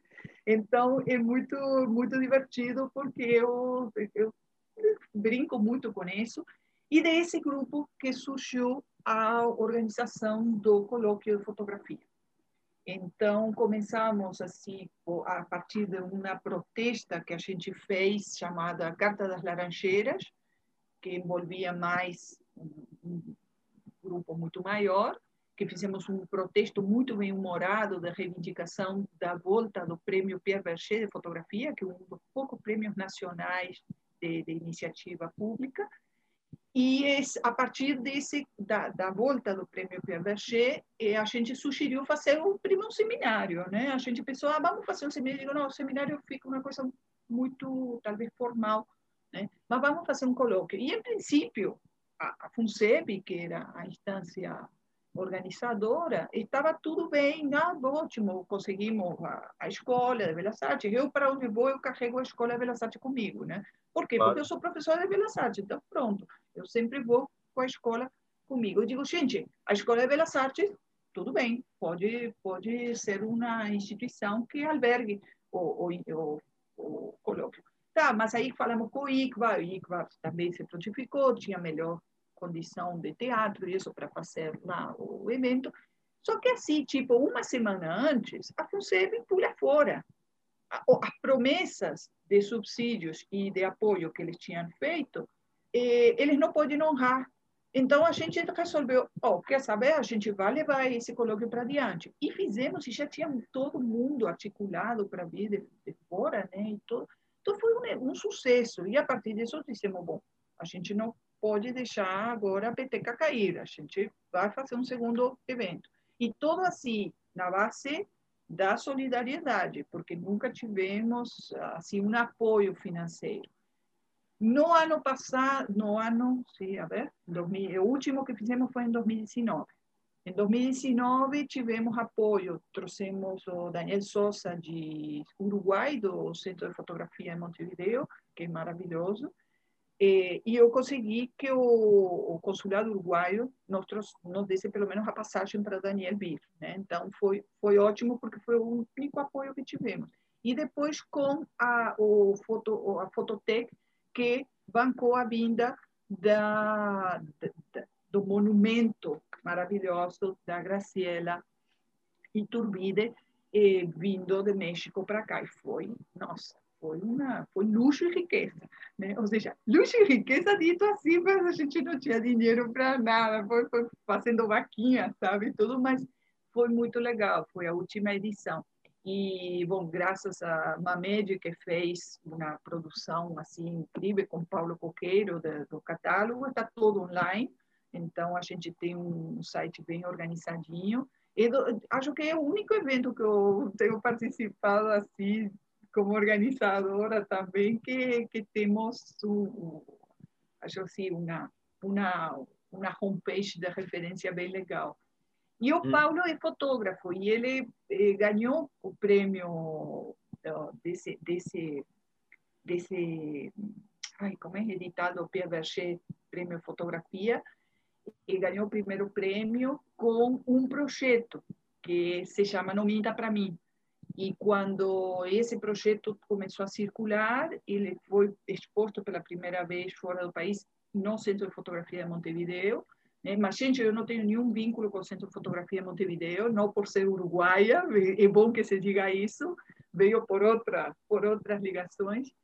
E o Paulo, eh, a determinada altura do partido, me disse, eu preciso de uma curadora comigo. O projeto está resolvido, mas cada vez que ele é exposto, nos traz um desafio de montagem e isso. Então, eu tenho acompanhado o Paulo nesse projeto que é muito divertido também, né? Então, é... mas isso dá para outra conversa.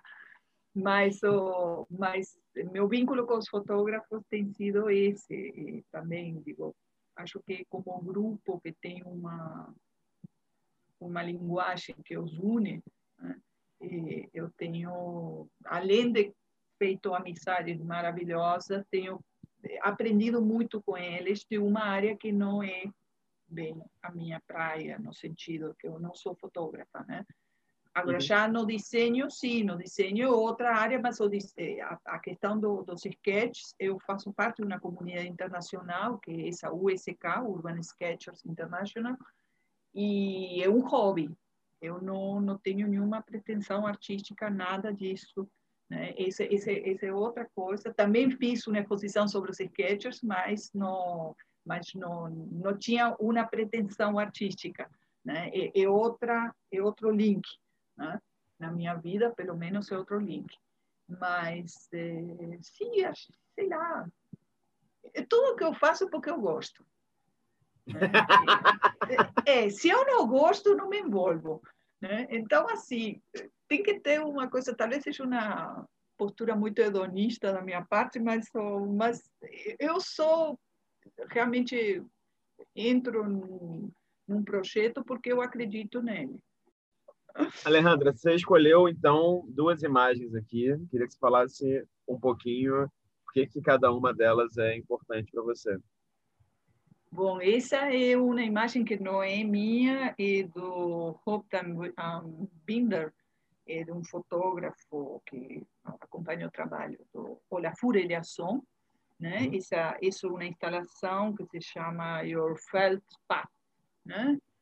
E é um trabalho que eu vi eh, no 17º Vídeo Brasil, em São Paulo, e eu gosto muito da imagem, porque quando, quando você me, me falou, seleciona uma ou duas imagens, eu pensei, digo, nossa, a gente está vivendo numa overdose tão grande de imagens que o que, que é imagem hoje? É uma coisa que ultimamente tenho me perguntado até onde?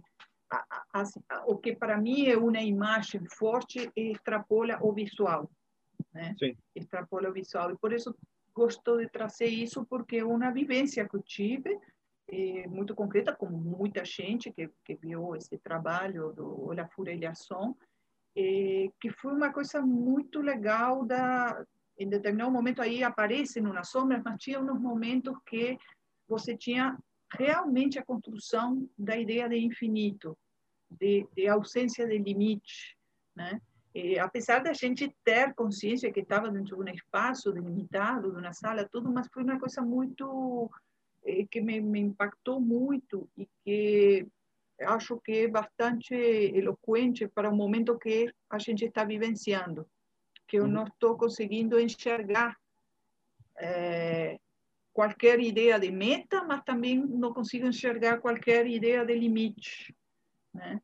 E não sei se eu vou me tombar contra alguém ali mais na frente ou se eu vou poder seguir andando indefinidamente até onde. Né? Então, é uma imagem que me, me, me traz muito. Eu selecionei, na verdade, duas imagens que remetem muito a estas polaridades. Uma que é a total presença da luz, mas sem nenhum elemento de referência. É um vazio que, que, que pelo menos para quem vem da arquitetura, é profundamente eloquente, porque não é um vazio enquanto ausência de objetos, sim enquanto a construção de novas relações, mas que você te obriga a sair de todos os parâmetros de referência. Né? Uhum. E a próxima, e a, essa é uma foto horrível que eu fiz com meu celular, no meio da instalação do Tino Segal na documenta, de casa na documenta 13, que é ah, This Variation, This Variation. Que, cara, nunca me senti tão, ai, tão insegura ao entrar num espaço. Primeiro porque ele não, não estava no programa, né? E você tinha que fazer meio uma chincaninha para encontrar onde que estava o trabalho de Tino Segal, porque ele não, não estava oficialmente relacionado nos artistas da, da, da documenta, né? Ele fez questão de que não relacionassem. Então foi uma uma surpresa assim muito interessante. Eu sabia que tinha uma obra de Tino Sega, mas não sabia onde estava, não tinha mapinha, né, para chegar lá. E de repente cheguei até lá, que era no, no meio de um, de um quarteirão, né? E quando entrei, era todo escuro, exatamente o oposto do trabalho do Lafur, mas que era uma coisa que eh, para mim foi muito significativa, porque se tratava de construir uma confiança no outro. Eu sabia que havia pessoas ali adentro, mas eu não conseguia enxergar nada. E à medida que eu fui me acostumando a essa escuridão, minha retina foi ser como acontece com todo mundo, né? Não é uma especificidade minha, né? Sino que a retina vai ser acostumando, se moldando para essas condições de luz. E aí comecei a identificar algumas coisinhas. De repente passava alguém assim muito delicadamente, né? Mas eh, para mim foi um exercício de construção de confiança nesse outro que eu não vejo. E, uhum. e foi o, também uma vivência espacial, né? Imersiva. E eu gosto muito dessas dessas situações, né? Talvez o que ficou de, o que ficou em mim de, dessa formação de arquitetura. Não, é ótimo e é impressionante como não trabalhos foram instalados, se não me engano, no mesmo ano, foram muito próximos, porque eu pude Sim. vivenciar os dois também e muito interessante a relação que se criou aqui, assim, porque são muito próximos temporalmente também, né? Alejandra, vamos aqui então para a pergunta surpresa. Como eu te expliquei antes, Ixi, a cada sete curadores eu reagir essa pergunta. E Cecília aqui é a curadora número 113 que eu entrevisto. E acontece Nossa. que, por você ser 113, eu vou estrear uma pergunta contigo. Eu não fiz a pergunta para ninguém ainda. E eu fiquei pensando a pergunta durante a entrevista, sempre bolas perguntas durante a entrevista. Acho que é uma pergunta que ela, é, que ela é divertida, na verdade. Acho que você vai, enfim, obviamente conseguir responder bem.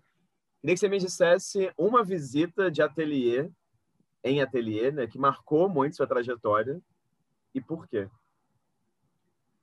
Ah, eu acho que é Reinaldo Eckenberger. Eckenberger aqui em Salvador. Eckenberger faleceu já tem dois anos, dois anos. E o ateliê de Eckenberger ficava no, no Carmo, aqui em Salvador. Para quem conhece Salvador, o Carmo é, é um pouquinho depois do Pelourinho. E, e o Eck ficava lá, nossa, produzindo, ouvindo música clássica, produzindo o dia todo. quem não conhece Eckenberger, Eckenberger é um artista que, como eu, emigrado, ele era argentino, e a gente sempre se encontrava e falava naquele espanhol do Rio da Prata, né? Então, Eckenberger ainda mantinha muito o, o sotaque argentino, né? Muito, muito legal. Então, eu adorava Eckenberger, porque eu encontrava com ele e ele sempre tinha, olha, olha o que fiz novo, me mostrava. E ele tinha um, um trabalho predominantemente, ele fazia umas ensamblagens de cerâmicas com figurinhas assim, que são todas figurinhas, todo o trabalho dele é profundamente erótico. Então, então eu chegava lá e falava, ai, me mostra as últimas putarias, né? Porque era, era lindo, lindo. E ele me disse, olha o que criei, muito bem humorado, mas sempre assim com essa carga erótica fantástica. E sempre era pessoas transando, né, de todo tipo, de todas formas, de todas as cores, né, mas umas figuras que ele fazia uma é, como umas bonecas assim, com uns olhinhos grandes, né, eram, eram figuras extremamente lúdicas, ao mesmo tempo muito muito pungentes, né, e o ateliê de Kemberg foi uma coisa, para mim, foi uma coisa maravilhosa, um ateliê basicamente de cerâmica. Né? Ele trabalhava com outras mídias, mas principalmente cerâmica, e envolvia toda aquela aparelhagem do forno de cerâmica, da, da, das peças em, sua, em seus estágios de, de, de processo, né? Então, foi uma coisa muito legal. E principalmente por estar no Centro Histórico de Salvador. Né? E, ao mesmo tempo que era ateliê, ele era também sala de visita e era uma casinha, né? uma casinha dessas de térreas do, centro histórico, e ele fazia um trabalho de térrea, agora não me lembro, mas eu acho que é, acho que era. E, mas o, o, era uma casinha eh, na frente de uma das principais igrejas de Salvador, né, num contexto altamente turístico, mas com essa domesticidade, com essa simplicidade que era adorável, né? Então ele é um artista já bem bem reconhecido, né? Todo todo mundo conhecia Eckenberg, mas eh, mas tinha esta simplicidade de um dia a dia que para mim foi nossa muito muito encantador, né? Muito encantador. Ótimo, que bom, que bom. É, bom, boa, boa lembrança também. Fico curioso para ver o que os nossos outros colegas vão responder quanto aos ateliês. É, Alejandra, eu queria agradecer muito pelo tempo, disponibilidade, pelo interesse em participar desse projeto. Foi muito legal também sentar e pesquisar mais sua trajetória. Foi muito legal também entender esse processo né, de migração do Uruguai para cá. É sempre muito prazeroso conversar contigo. Você falou aí agora no final que geralmente trabalha nas coisas que te dão prazer, né? Que talvez tenha um hedonismo nisso, enfim. Eu acho muito bem-vindo, inclusive. Mas é muito bacana porque é muito prazeroso também conversar contigo, né? Então, desde que a gente colaborou lá no, no Vídeo Brasil, só ficam memórias boas, assim. Então, queria te agradecer pela conversa, te parabenizar pela trajetória toda também. E desejar boa sorte nos passos por vir ainda. Eu que te agradeço imensamente, adoro esse, esse monumental projeto que você está fazendo. Né? Já vim acompanhando teus textos, mas agora também essas conversas são muito legais. E, bom, desejo maior sucesso e vou ficar de olho nos próximos entrevistados, nas próximas perguntas maldosas. maldosas entre aspas, entenda-se, né? Entre aspas. Você já sabe que tudo que eu digo tem sempre uma irreverência. Então, é, muitíssimo obrigada e é, fico por aqui. Maravilha. Bom, para quem assistiu essa entrevista até aqui ou quem escutou via podcast, essa foi uma entrevista com a Alejandra Munhoz, curadora que vive em Salvador, na Bahia. Então, fica o convite vocês clicarem e ouvirem ou verem outras entrevistas com outras pessoas que pensam curadoria e atuam das mais diversas formas nesse nesse, ou enfim, ou a partir né, desse país enorme e insano que é o Brasil. Então é isso. Obrigado pela presença virtual e até uma próxima.